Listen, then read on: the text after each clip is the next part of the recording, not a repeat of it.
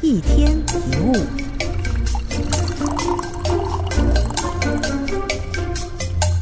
无论工作、家庭或人际关系，每个人都有各自要负责的角色。只要能够清楚的认知到这一点，接下来就只要做好分内的事情就好了。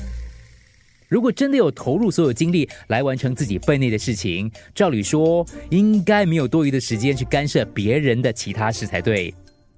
但当我们擅自插手其他事情，或者是被别人拜托而帮忙别人，其实就会占用到自己的时间，并增加自己的困扰。你是不是已经变成了一个烂好人？帮忙处理别人的工作看起来是件好事，但是如果因为那样导致自己忽略真正应该负责的工作跟角色，那不是本末倒置吗？除非事情真的十万火急，否则还是应该不要多管闲事。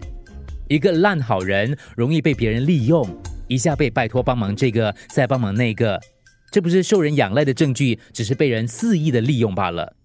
所以不要再一一回应别人的请求，无用的烦恼不要揽上身。告诉自己不要多管闲事。